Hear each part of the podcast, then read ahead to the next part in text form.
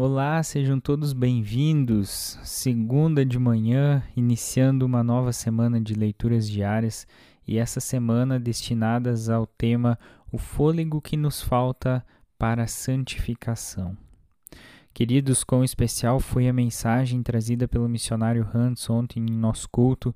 Se você ainda não ouviu, pode ver lá é, no nosso canal do YouTube e também no nosso Spotify ou em outras redes de streaming de áudio que você também pode ter acesso.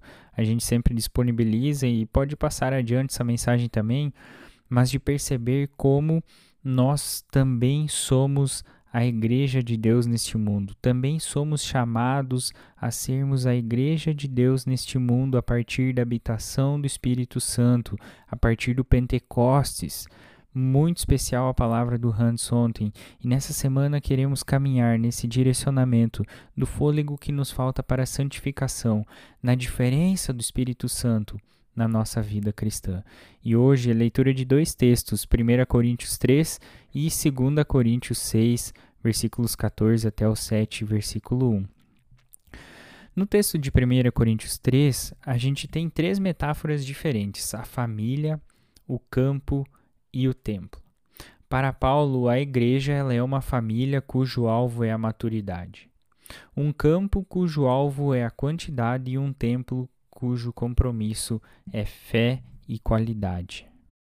A igreja, sim, é família de Deus. A imaturidade e a carnalidade dos crentes de Corinto eram resultados de principalmente dois fatores. A imaturidade, em primeiro lugar, ela é consequência de não ter apetite espiritual. Paulo fala que estava dando leite para eles, porque eles não podiam receber alimento sólido. E essa fala de Paulo é reflexo de que o que acontecia com a igreja de Corinto era que havia passado muito tempo e os crentes ainda estavam nos rudimentos da fé. Eles não demonstravam sinais de maturidade no conhecimento e nem na prática da palavra. é interessante, o texto de Hebreus 5, 11 a 14 revela para nós que a maturidade não é apenas uma questão de conhecimento, mas também de prática. Por isso que também na nossa vida, e talvez é, é, o exemplo da nossa vida, talvez hoje vivemos isso, de nunca ter deixado os rudimentos da fé cristã, de não ter se desenvolvido nem se aprofundado. Talvez ainda estamos sempre bebendo leite ou precisando beber leite. Talvez a maturidade ainda não foi alcançada. Mas na igreja de Corinto havia crentes que nunca tinham deixado os rudimentos da fé cristã, não se desenvolviam, não se aprofundavam, estavam sempre bebendo leite. A maturidade ela não é alcançada apenas pelo conhecimento da palavra. Já nos diz o autor de Hebreus que o alimento sólido é para adultos e que pela prática da palavra tiveram suas faculdades exercitadas. Leia esse trecho de Hebreus 5, versículos 11 a 14. E a gente vê que um crente imaturo, uma pessoa cristã imatura, está sempre empolgada com os rudimentos é, e não demonstra interesse de aprofundamento na palavra. Ele não tem apetite por alimento sólido, ele não tem gosto pelo estudo meticuloso das Escrituras, da palavra de Deus, não tem prazer na lei do Senhor e nem se afadiga no estudo da palavra. Por isso que a imaturidade também ela vem com um aspecto de consciência, de uma consciência de relacionamentos mal orientados. A imaturidade ela é conhecida quando os crentes deixam de viver em união para formarem partidos dentro da igreja. A gente vê os versículos 13 e 4 que nos dizem que esses relacionamentos mal orientados dentro da comunidade também prejudicam o crescimento e o aprofundamento na palavra. E aí ele usa o exemplo da igreja como lavoura de Deus, onde percebemos que não importa quem planta ou rega, mas sim o Deus que faz crescer.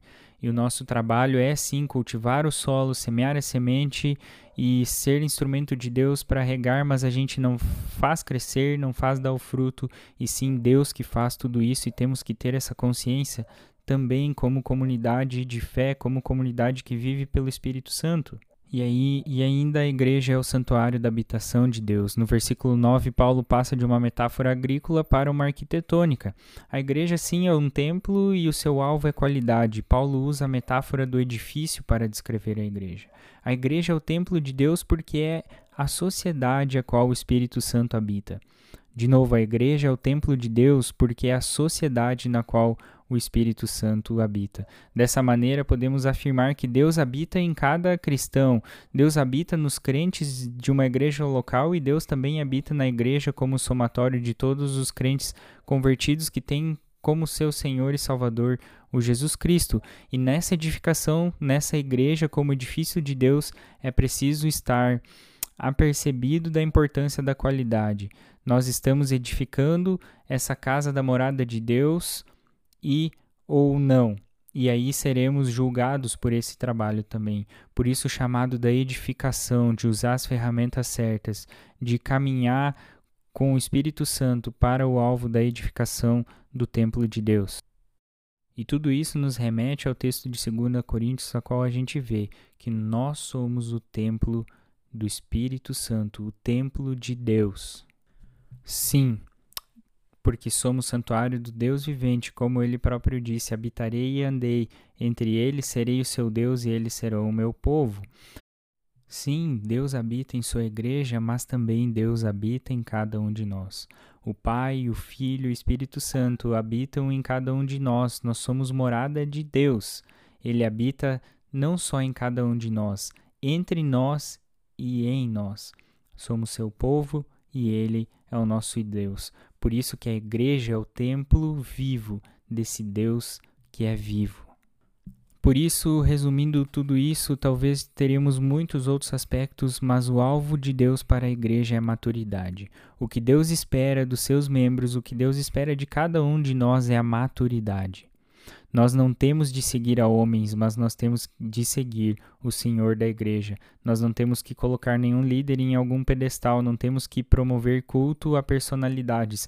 Jesus, ele é o fundamento, o edificador, o dono e o protetor da igreja. Por isso somos chamados à maturidade. Somos chamados a ser santos, somos chamados ao caminho da santificação. Por isso nós devemos despojar-nos de todo tipo de contaminação e impureza e nos tornarmos progressivamente cada vez mais semelhantes a Jesus. A santificação ela é um processo contínuo que, é, que dura enquanto dura a nossa vida na terra, e devemos caminhar de força em força, de fé em fé, sendo transformados de glória em glória na imagem de Cristo. O nosso alvo deve ser atingir a estatura de Cristo, ter o caráter de Cristo. Por isso que Deus nos abençoe, Deus te abençoe nessa tarefa, nessa busca de maturidade, de santificação, de solidez, de comida sólida da palavra, mas um caminho que o Espírito Santo está presente para nos tornar maduros e cada vez mais semelhantes a Jesus Cristo. Quem vos fala é o missionário Guilherme Berno da Meuque Joinville.